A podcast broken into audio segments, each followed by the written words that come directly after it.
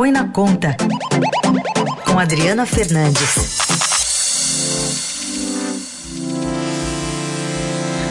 Adri, bom dia. Bom dia, Carol. Bom dia, Raíssa. Bom dia. Adri, a gente está observando diversos movimentos do governo em relação ou rumo ao centrão, né? Esse bloco de partidos que poderia blindar o presidente num possível processo de impeachment dentro do Congresso. Na prática, o que, que representa essa sugestão e essa nomeação né, de pessoas que não são exatamente técnicos no assunto? Então, a, as indicações chegaram na, na, área econômica. O novo presidente do Banco do Nordeste, Alexandre Borges Cabral, é um dos indicados do Centrão. Ele vai, é o novo presidente do Banco do Nordeste. Então, as indicações chegaram nos bancos públicos, que é uma das grandes preocupações dos técnicos da equipe, da equipe econômica, sempre foi blindar os bancos públicos. Há uma preocupação, um temor de que essas indicações cheguem, sobretudo, na Caixa Econômica Federal, que é um, um super banco brasileiro, um super banco público, e uh, o ministro Paulo Guedes tem tido uma posição aí de ele aceitou essa indicação do Banco do Nordeste, mas vamos ver como ele se comporta se, a, se o Centrão avançar sobre a Caixa e também, sobretudo, no BNDES. Esses dois bancos eles foram usados no passado, né, é, para manobras contábeis e outros tipos de, é, de, de ação e é, o que a gente vê é que na prática isso também pode acontecer é, com essa nova equipe. O Estadão mostrou ontem que Borges né, é alvo de uma apuração conduzida pelo Tribunal de Contas da União TCU sobre suspeitas de irregularidades em contratações feitas pela Casa da Moeda, que ele presidiu em 2018. O prejuízo estimado em 2,2 bilhões de reais. Adri, é, vamos resgatar aqui. Tem dois momentos aí em que o presidente é, se referiu recentemente ao ministro Paulo Guedes. Num deles, lá na porta do Palácio da Alvorada, com Paulo Guedes. Ele foi depois daquela, daquele plano lá ser apresentado de recuperação sem o Paulo Guedes. E ele falou que o Paulo Guedes, que era o homem da economia, responsável pela economia, e depois naquela reunião ministerial que ele falou que no ministério do Paulo Guedes não tem interferência, que ele interfere em todos os ministérios, menos no Paulo Guedes. Então a retórica está diferente aí da prática.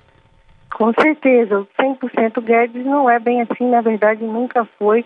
O presidente Bolsonaro não deixou sair a reforma da Previdência do jeito que a equipe econômica queria e barrou a reforma administrativa.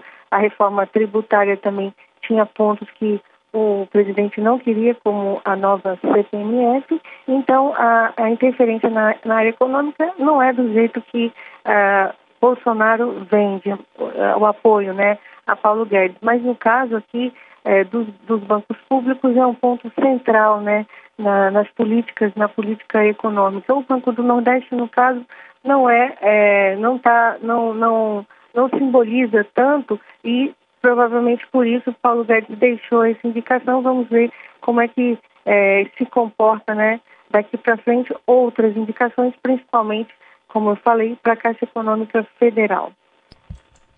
E o que, que representaria é, uma indicação na Caixa Econômica Federal de um nome do Centrão? É um cargo cobiçado, digamos assim? Sim, sim todos os governos, as, as, as, as vice-presidentes e outras áreas do banco, porque passa muito recurso principalmente empréstimos, é, decisões importantes de empréstimos para os estados e municípios.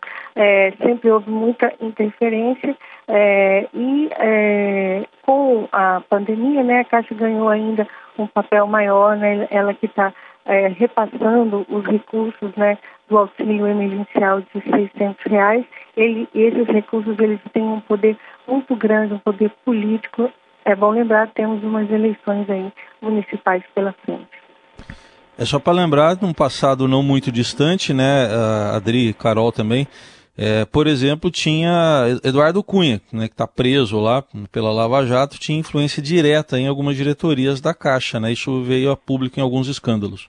Sim, outros políticos também. É, o, durante, desde o início do, do governo Bolsonaro, a Caixa foi um, foi um alvo é, político, né, também de aliados do presidente, é, é, e também o presidente da Caixa, Pedro Guimarães, é muito próximo ao presidente, ele ficou, ganhou essa proximidade Né? E o próprio reportagem do Estadão é, no ano passado mostrou que é, Guimarães estava beneficiando os empréstimos para aliados políticos de Bolsonaro, prejudicando sobretudo os governadores do Nordeste e as prefeituras do Nordeste. É, agora, a intenção do governo é ampliar, é o contrário, ampliar essa base, é, a base bolsonarista no Nordeste. E eles contam, né, com a participação dos bancos, né, o Banco do Nordeste agora sob o comando do Centrão e também da Caixa Econômica Federal. É, o, o ministro Paulo Guedes está indo numa saia justa muito grande. Adri, e só falando um pouquinho mais sobre essa descoberta do TCU, né, de risco de irregularidades no pagamento de auxílio emergencial a mais de 8 milhões, é, o, o que, que, tem aí que pode é, levantar essa, ou acender essa luz amarela dentro do governo. O que, que pode ter é, de, de, erros feitos, digamos assim, propositais, ou pelo menos um, uma vista grossa sobre possíveis é, irregularidades né, no pagamento do, do auxílio? É, Carol, o, o importante desse, desse relatório do, do IPCU é mostrar que está de olho, está de olho na concessão desses auxílios emergenciais, né? hum. né? É muito foi uma política que teve na sua origem né já essa essa essa essa dificuldade de você realmente é, mapear é, pela urgência né mapear quem realmente estava precisando. Então foi é, necessário dar um benefício com grande alcance mas a gente já viu outras outras irregularidades como eu, eu falei aqui recentemente que era que eles, eles estavam negando né, os benefícios para famílias de detentos, né, o que não uhum. previsto na, na, na, regra. Sei se, se vocês vão lembrar desse item, tem umas duas, três semanas. Então, outros, é muito dinheiro envolvido, né, é, está é, tá, tá se discutindo uma, uma, uma, nova, uma nova concessão desse benefício. E o TCU marca em posição, ele está acompanhando com lupa é, o, o, a ação do governo é, do, na, na, no enfrentamento da Covid, são mais ou menos 27 processos que estão em andamento, o auxílio emergencial, um deles, né? E isso tem incomodado, claro, a área, a, o governo, né? Não é à toa que na reunião ministerial o, ficou claro, essa reunião famosa do dia 22 de abril, ficou claro em vários ministros e também no, no presidente do Banco do Brasil, o ódio ao TCU. Essa Adriana Fernandes, conosco aqui no Jornal Dourado. Obrigada, Adri. Até mais.